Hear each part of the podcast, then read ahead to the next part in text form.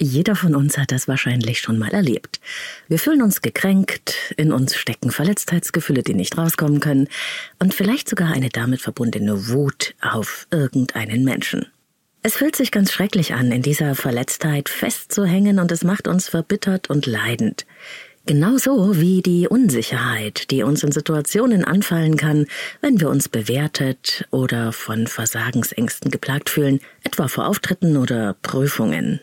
In Teil 2 meiner Serie über The Tools, fünf ungewöhnliche Methoden des Selbstcoachings, gibt's drei weitere machtvolle Selbstcoaching-Werkzeuge für dich, um genau solchen Situationen zu begegnen.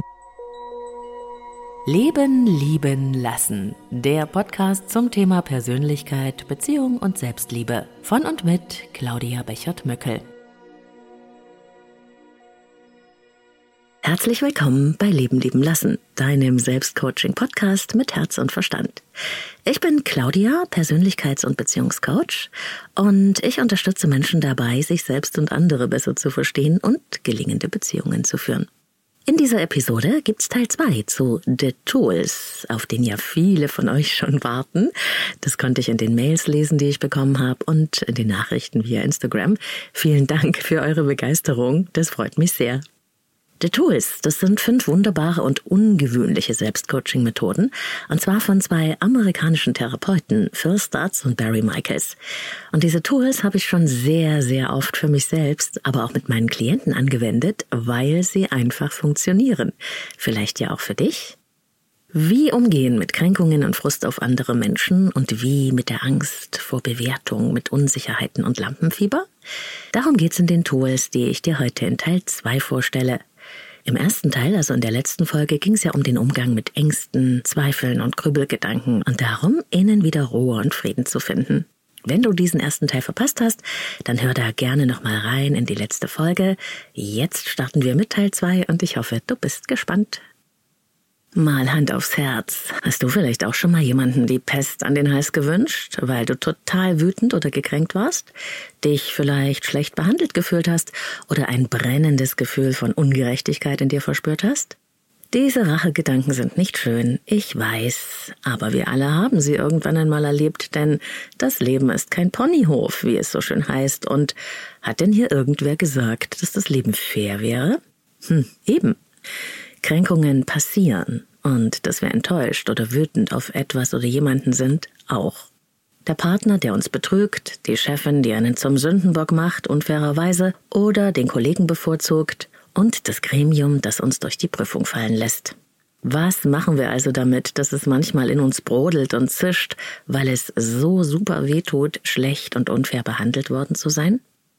Klar, wir können Wiedergutmachung fordern oder uns böse rächen vielleicht, aber das erste funktioniert selten hm, und das zweite rettet uns auch nicht und es kann sein, dass wir uns sogar dafür dann noch schämen. Verzeihen wäre auch noch eine Möglichkeit, aber das ist oft gar nicht so leicht und meistens dauert es eine Weile, bis man die Erfahrung und den Schmerz loslassen kann und vergibt. Mit der heißen Wut oder dem spitzen Durchstoß der Kränkung können wir es aber auch nicht gut aushalten, vor allem fühlen wir uns dann dauerhaft wie ein Opfer. Das permanente Jammern und Klagen, das dann daraus folgt, das ewige sich beschweren oder im Frust sein, sind einfach nur unwürdig und es nervt irgendwann jeden um uns herum und vielleicht sogar uns selbst. Wenn unsere Wut und die Kränkung in uns stecken bleiben, dann hat dieser Mensch, der uns nach meiner Meinung etwas angetan hat oder uns einfach nur schlecht behandelt hat oder eben nicht fair, immer noch Macht über uns. Und wir leiden immer noch während dieser Mensch wahrscheinlich schon längst nicht mehr an das Geschehene denkt. Wem soll das bitte schön nützen? Und trotzdem, manche Menschen hängen fest in ihrer Verletztheit und Wut so sehr, dass er oder sie gar nicht mehr herauskommen. Die Erfahrung ist vergangen, aber das Leiden ist im Hier und Jetzt sehr präsent und real und kann einen auf Dauer nicht nur trostlos, sondern auch krank machen. Verbitterung nennt man das. In ihrem Buch The Tools schreiben die Autoren Barry Michaels und Phil Stutz, ihres Zeichens Psychiater und Psychotherapeut in den USA, Das meiste Unrecht, das uns angetan wird, hinterlässt keine bleibenden Schäden. Wenn wir uns von der ursprünglichen Verletzung lösen können, geht das Leben sofort weiter. Aber das können wir nicht. Immer wieder geht es uns durch den Kopf, was uns früher einmal angetan wurde. In unserer Rückwärtsgewandtheit kehren wir der eigenen Zukunft den Rücken. Tja, du kannst dich wehren oder verletzt sein, wie du möchtest. Wenn dein Partner oder deine Partnerin gehen will, wirst du das nicht ändern können, egal wie schmerzhaft das für dich ist. Ich hoffe, du verstehst mich richtig. Ich will das gar nicht bagatellisieren oder dazu auffordern, dass man irgendwie alles hinnehmen muss, jede Ungerechtigkeit und Kränkung schlucken soll. Gar nicht. Aber manchmal braucht es Akzeptanz zu verstehen, solche Sachen passieren. Dir, mir und jedem da draußen. Das Leben ist eben gerade mal so fair, wie wir es machen und eben oft nicht gerecht. Und es gibt weder für mich noch für dich eine Ausnahme. Und solange das so ist, brauchen wir neben der Fähigkeit, für uns einzutreten, wenn es notwendig ist, eben auch die Fähigkeit zur Akzeptanz und zur eigenmächtigen Befreiung vom Schmerz der Kränkung. Es gibt nur eine Kraft, die stärker ist als die Kränkung, und das ist die Liebe. Ja, ich weiß. Das klingt so schön nach Poesiealbum, kitschig vielleicht sogar an deinen Ohren. Liebe ist alles. Aber ändert das etwas an der Wahrhaftigkeit oder der Weisheit dieses Satzes? Wir nehmen so viele Hürden, wachsen über uns selbst hinaus, können so viel geben oder erreichen, weil wir lieben. Menschen, die einen Platz in unserem Herzen haben, die können uns noch so sehr ärgern, so sehr anstrengen, noch so schwierig sein. Wenn wir lieben, sind wir sehr, sehr duldungsfähig, manchmal sogar zu sehr. Für unsere Kinder zum Beispiel würden wir alles tun, damit es ihnen gut gehen kann. Ich würde das sofort unterschreiben, weil ich liebe. Bis zum Ende der Welt würde ich gehen für meinen Sohn. Und wenn wir für unseren Job brennen, gehen wir eine Extrameile. Wenn wir einen Hund haben, der krank wird, geben wir alles Geld, das wir haben, aus, damit er operiert werden kann. Du weißt, was ich meine, und ich bin sicher, dass du es auch spürst, wenn wir darüber reden. Der Haken an der Sache ist nur, wenn wir so verletzt sind, so sauer, so wütend, dann kann das das Gefühl der Liebe in uns überlagern. So sehr, dass wir es nicht mehr spüren. Dann gewinnt der Schmerz die Oberhand. Es gilt also, die Liebe in sich wieder klar aufzuspüren und zu verstärken und ihr die Macht wiederzugeben. Dann kann das sogar langanhaltende Gefühle von Wut, Kränkung und Verletztheit reparieren. Und hier kommt es. Tool Nummer drei. Es heißt aktive Liebe und es geht so. Stell dir vor, du wärst in ein wärmendes, strömendes Licht eingehüllt, das unendlich liebevoll ist. Fühle dabei, wie dein Herz aufgeht und ganz weit wird. Wie es sich ausdehnt in diesem wärmenden, strömenden Licht unendlicher Liebe in das du eingehüllt bist. Und stell dir vor, wie du eins wirst mit dieser Liebe. Und während dein Herz wieder auf eine normale Größe zurückgeht, konzentriert sich diese unendliche Energie in deiner Brust. Es ist eine nicht aufzuhaltende liebevolle Kraft, die sich hingeben will. Vielleicht kannst du sie auch als ein Licht oder eine Farbe wahrnehmen. Stell dir jetzt einen Menschen vor, der dich wütend gemacht hat, dich gekränkt oder verletzt hat. Stell dir einfach die Anwesenheit dieses Menschen vor, so wie es dir jetzt gerade möglich ist. Jetzt überträgst du, ohne zu zögern, all die Liebe in deinem Herzen auf diesen Menschen. Lass das universelle Licht der Liebe von dir ausgehend zu diesem Menschen hinströmen. Das fühlt sich so an, als würdest du tief ausatmen. Lass deine Liebe während des Ausatmens fließen und spüre, wie diese Energie in den anderen einströmt und auch diesen Menschen nach und nach mit liebevoller Energie ausfüllt ganz und gar.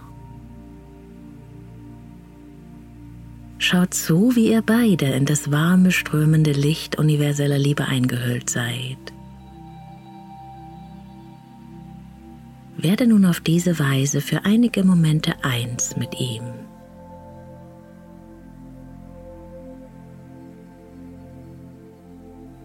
Vielleicht kannst du dabei spüren, wie nun ein Gefühl von Frieden und Erfüllung in dir entsteht.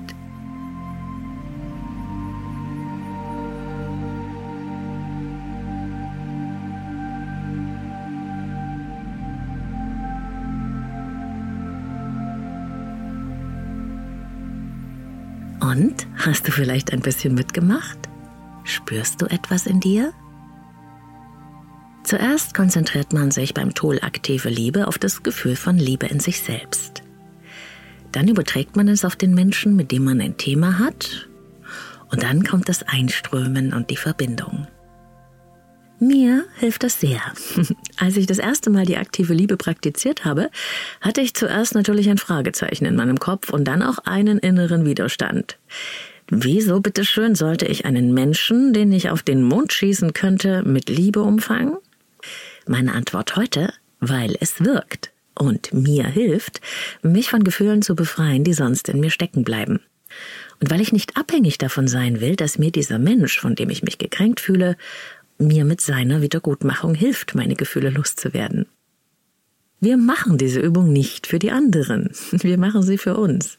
Denn in uns steckt ja der Schmerz und nicht in dem, der uns vermeintlich oder real etwas angetan hat. Das ist die ganze Wahrheit. Ich bin gespannt, welche Erfahrungen du damit machst. Die Autoren First Starts und Barry Michaels schreiben in ihrem Buch The Tools, dass die aktive Liebe wunderbar dazu geeignet ist, die eigene Selbstkontrolle zu verbessern und sich nicht ständig provoziert oder angemacht fühlen zu müssen. Auch Selbstbewusstsein und das Gefühl für die eigene Selbstwirksamkeit kann es steigern. Schließlich tun wir ja aktiv etwas gegen unser Verletztheitsgefühl und bleiben nicht Opfer. Wer schüchtern oder sehr zurückhaltend ist, schluckt ja auch oft seinen Ärger runter. Da staut sich mit der Zeit innen oft sehr viel Wut an und auch da kann die aktive Liebeübung sehr gut helfen. Gleich geht's im Tool 4 um ein Thema, das wir auch alle kennen. Lampenfieber, Unsicherheit, Versagensangst vor anderen oder in der Öffentlichkeit. Dranbleiben lohnt sich.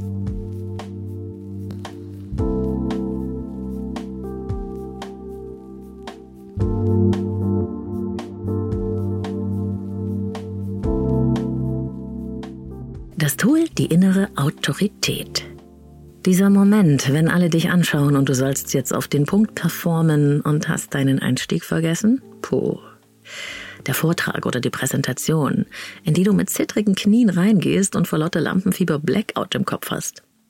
Mir ging's oft auch so bei irgendwelchen Vorstellungsrunden, wo jeder mal ein paar Worte über sich und warum er hier ist sagen soll, dass ich das zwar professionell und locker über die Bühne bringe, innerlich aber oft ein Gefühl von Beklemmung und Angst vor Bewertung habe. Oder ein Bewerbungsgespräch, wo dir mal eben fünf andere Personen vom Unternehmen gegenüber sitzen. Auch das ist sehr gut geeignet, sich innerlich unfrei, angespannt und unsicher zu fühlen. Jeder von uns kennt wahrscheinlich solche Momente. Wir fühlen uns manchmal mit anderen Menschen unsicher, besonders dann, wenn wir diese anderen nicht so gut oder noch gar nicht kennen. Selbst wenn wir sie nie wiedersehen, diese Menschen, verringert es trotzdem nicht unsere Angst. Natürlich, es gibt so ein paar vollkommen Schmerzbefreite, ja, aber den meisten Menschen geht es so wie beschrieben, mehr oder weniger stark. Frag mal Künstler, Schauspieler oder Musiker, wie es ihnen mit diesem Lampenfieber geht. Auch nach Jahren noch. Dieses Gefühl mangelnder Selbstsicherheit in ungewohnten Situationen mit Menschen oder das Lampenfieber, die Versagensangst, die haben eben etwas mit unseren inneren Ängsten nach Ablehnung zu tun, mit der Angst vor Bewertung oder dem Ausgeschlossensein. Obwohl wir natürlich in unserer Einzigartigkeit gesehen werden wollen, haben wir auch eine natürliche Tendenz in uns, wie alle anderen sein zu wollen, nicht aufzufallen. Das ist ein gewisser Widerspruch, dessen Sinn man eigentlich nur im evolutionären Kontext verstehen kann. Dazu zu gehören, wie alle anderen zu sein, nicht aufzufallen, nicht ausgeschlossen werden, das war an der Urzeit überlebensnotwendig für uns als Mensch, als Herdenwesen. Und die Gefahr, als nicht richtig und nicht gut genug befunden zu werden, ist eben gegenüber anderen Menschen und Gruppen doch recht hoch. Und dann kommen natürlich noch persönliche Prägungen und Erfahrungen mit dem Thema leisten müssen oder nicht gut genug sein dazu. Diese Unsicherheit und das unangenehme Gefühl dabei, das in solchen Situationen entstehen kann, führt manchmal dazu, dass wir uns nicht mehr von innen heraus wahrnehmen, sondern mit den Augen der anderen auf uns draufschauen. Und von diesen anderen nehmen wir an, dass sie uns bewerten. Wir stehen da und schauen uns von außen an mit der Annahme, dass das nicht ausreichend sein könnte. Ich hoffe, ich kann es einigermaßen so erklären, dass du es verstehst. Das ist nämlich gar nicht so leicht. Und so kann es dazu kommen, dass wir in solchen öffentlichen oder Bewertungssituationen oder auch dann, wenn es uns besonders wichtig ist, gut dazustehen, zum Beispiel bei der großen Liebe oder beim autoritären Chef, dass wir dann wie gelähmt sind. Trockener Mund, zittrige Stimme, im Kopf ist alles leer. Und dann wirken wir so, wie wir eigentlich überhaupt nicht sind und auch überhaupt nicht gesehen werden wollen. Unsicher, hilflos und manchmal auch steif und unnahbar. Schrecklich. Im Buch The Tools sprechen die Autoren vom Publikum, wenn wir auf dessen Meinung uns gegenüber großen Wert legen. Und es ist egal, ob es sich dabei um einen Menschen oder eine Gruppe handelt. Und sie sprechen auch frei nach C.G. Jung vom Schatten in uns. Der Schatten ist der Teil von uns, vor dem wir Angst haben, dass er gesehen wird und den wir gerne vor anderen verbergen. Im Schatten ist nämlich all das konzentriert, was wir an uns selbst nicht mögen und wofür wir uns schämen. Unsere Ängste, Unsicherheiten, Ungenügendheiten, Unansehnlichkeiten. Das, was wir an uns für nicht vorzeigbar halten. Jeder hat diese Schattenaspekte und so sehr wir sie ablehnen, wir werden sie nicht los, diese Dreckecken des Selbst. Es ist ein bisschen so wie bei dem Schatten, der durch das Licht entsteht. Wir können dem psychologischen Schatten nicht entgehen, er folgt uns überall hin mit. Und egal wie brillant, erfolgreich, glänzend jemand von außen dasteht und aussieht, glaub mir, auch dieser Mensch plagt sich mit einem Schatten, den er herumschleppt und den er versteckt. Ich weiß das, weil meine Klienten mit mir ihren Schatten ans Licht holen. Und da wir ja um diesen Schatten wissen, weil er ein innerer Teil von uns ist, bestimmt unser Schattenaspekt auch, wie wir uns selbst sehen, egal was wir nach außen darstellen. Und wenn wir also einem Publikum gegenüberstehen und uns quasi von außen betrachten mit den Augen der anderen, dann nehmen wir an, dass sie diesen Schatten auch sehen, also unsere ganze Ungenügendheit und Unansehnlichkeit. Das ist das Problem. Willst du deinen Schatten kennenlernen? Dann kommt hier der erste Teil des Tools Innere Autorität, die Visualisierung des Schattens. Schließe deine Augen, wenn das gerade möglich ist, und stelle dir vor, dass du vor einer Person oder vor einer Gruppe stehst. Einem Publikum, bei dem du unsicher, aufgeregt oder gehemmt bist. Vielleicht stehst du ja in deiner Vorstellung im Scheinwerferlicht auf einer Bühne oder in einer Runde von Unbekannten, wo alle Augen auf dich gerichtet sind. Konzentriere dich jetzt auf die bei dieser Vorstellung ausgelösten Gefühle in dir. Was spürst du? Welche Gefühle wollen sich zeigen? Lass jetzt diese unangenehmen Gefühle aus dir herausfließen und stelle dir dabei bildlich vor, wie sich daraus ein Wesen mit einem Gesicht und einem Körper formt. Lass dieses Wesen die Form annehmen, die sich zeigen will wenn du dich einfach auf diese Übung einlässt. Wenn es dir möglich war, dich darauf einzulassen, dann hast du jetzt deinen Schatten gesehen.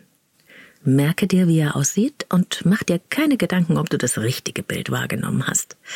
Unser Unterbewusstsein bringt genau das Bild hervor, das unseren Schatten am besten repräsentiert und der all das, was wir als unangenehm oder nicht vorzeigbar ablehnen, verkörpert. Die Quelle unserer Scham. Eine Klientin hat ein kleines trauriges Mädchen gesehen. Bei mir ist es eine runzlige, gefährlich aussehende Hexe, die gehässig lacht. Auch ein böser Zwerg war schon dabei oder ein fies grinsender Halloween-Kürbis.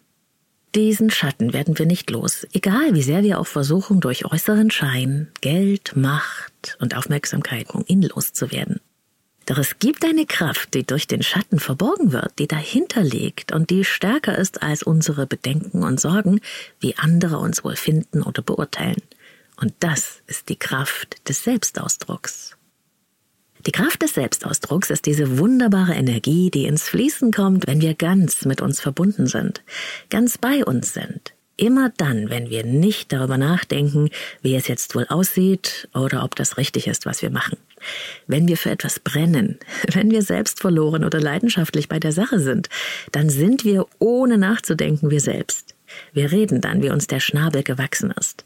Wir handeln aus uns selbst heraus und wir staunen vielleicht sogar, dass wir irgendwie über uns selbst hinausgewachsen sind. Wir sind dann authentisch, sprechen aus unserem tiefsten Inneren. Und obwohl wir im Moment des Selbstausdrucks gar nicht nach Bestätigung suchen, bekommen wir sie meistens genau dann. Bei kleinen Kindern kann man es auch sehr gut wahrnehmen. Frei und ausgelassen drücken sie sich aus, ohne das Schamgefühl und die Angst vor Ablehnung, die erst später einsetzen. Und so geht's, das Tool innere Autorität. Jetzt brauchst du wieder dein Bild von deinem Schatten, den du ja schon gerade in der ersten Übung visualisiert hast. Ansonsten probier das gleich nochmal aus. Du musst diesen Schatten nicht wirklich sehen. Entscheidend ist, dass du ihn als eine Art reale Präsenz vor dir spüren kannst. Wenn das noch nicht so gut geht, mach einfach die Visualisierungsübung von eben nochmal, bis es dir gelingt. Stell dir jetzt vor, dass du vor einem Publikum stehst, das dich unsicher macht. Ich finde eine Bühne mit Rampenlicht dafür besonders geeignet. Für dich kann es aber auch eine ganz andere Situation sein. Und jetzt siehst du neben dir in dieser Situation an deiner Seite deinen Schatten stehen, der dich anschaut. Richte nun deine Aufmerksamkeit vom Publikum weg auf deinen Schatten und konzentriere dich auf ihn. Spüre, dass ihr beide unzertrennlich seit Jahren verbunden seid. Gemeinsam seid ihr furchtlos.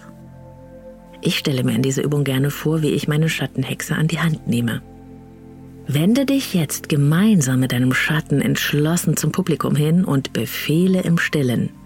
Zuhören. Spüre die Autorität, die sich in dir zeigt, wenn du und dein Schatten mit einer Stimme sprechen.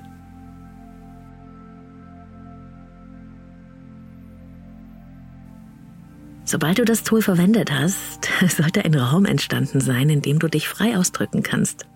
Sollte das noch nicht der Fall sein, raten die Autoren von The Tools, die Übung einfach mehrfach anzuwenden, bis etwas in dir in Bewegung kommt. Ich finde die Übung innere Autorität wirklich krass.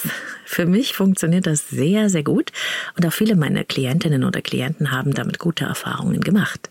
Manchmal nach anfänglicher Skepsis, denn die Übung ist wirklich ungewöhnlich. Ich mag sie, so wie die Umpolung des Verlangens, die ich dir in Teil 1 dieser Serie in der letzten Folge vorgestellt habe, besonders gerne.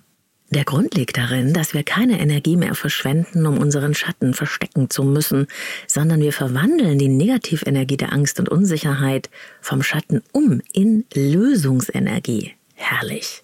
Unsere Scham wird so zur Quelle unserer Kraft. Probier es aus, wenn du magst und fang vielleicht mit kleinen herausfordernden Situationen an. Ich bin super gespannt, welche Erfahrungen du mit deinem Schatten machst, wie er aussieht und wie du in den Selbstausdruck kommst. Lass es mich gerne wissen.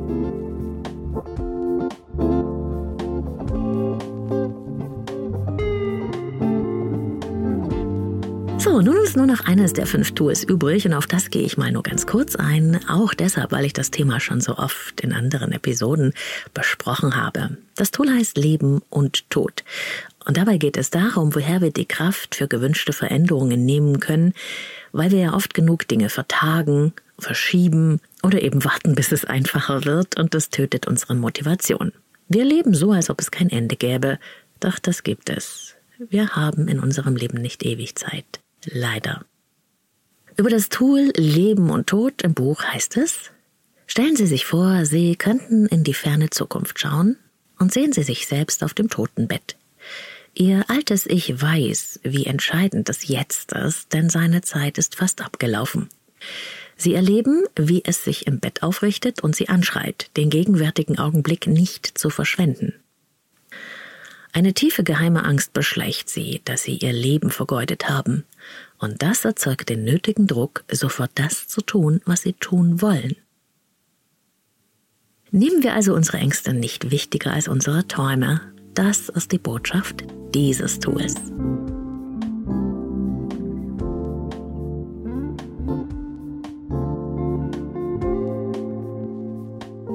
Ich verlinke dir das Buch natürlich nochmal in den Show Notes, genau wie die erste Folge dieser Miniserie, in der du Tool 1 und 2 findest.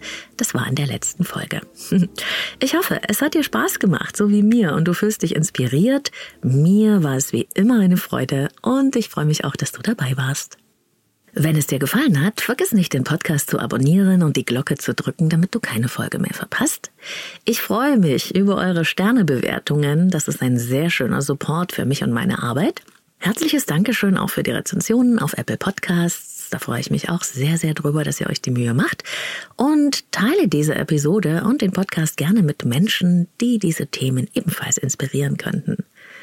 Feedback zur Sendung gerne auf Insta Leben leben lassen Podcast, da findest du mich und per Mail an claudia at leben-lieben-lassen.de. Nachlesen kannst du den Blogartikel zu dieser und allen anderen Episoden auf meiner Website leben-lieben-lassen.de. Manchmal braucht man ja einfach noch einen Text, ne, um nochmal nachzuschauen und nicht nur zu hören. Auf der Webseite gibt's auch mehr als 100 Blogartikel zu Themen rund um Persönlichkeit und Beziehung. Meine geführten Meditationen zum Download, die Newsletter-Anmeldung auch, wenn du einmal im Monat Leben leben lassen Post von mir möchtest. Und auch alle Infos zum Coaching mit mir auf der Website ganz ausführlich. Ich arbeite mit Einzelklienten und Paaren via Zoom oder in Präsenz. Deinen persönlichen Kennenlerntermin kannst du ganz einfach übers Kontaktformular auf der Website vereinbaren und dann schauen wir, ob wir uns von beiden Seiten eine Zusammenarbeit vorstellen können und wie diese aussehen könnte. Aber bitte eine Wartezeit einplanen. Wenn du eine persönliche Frage hast, die ich im Podcast beantworten kann, dann schick sie mir gerne als anonyme Sprachnachricht in die Leben leben lassen Sprechstunde. Das geht via Speakpipe und den Link findest du in den Shownotes der Episodenbeschreibung unter diesem Podcast hier. Einmal im Monat beantworte ich Hörerfragen im Podcast. Natürlich kannst du die Sprachnachrichten auch gerne für dein Feedback nutzen.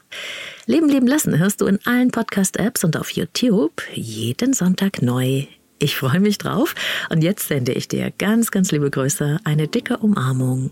Von Herzen alles Gute, wo und wann immer du mich auch hörst. Deine Claudia.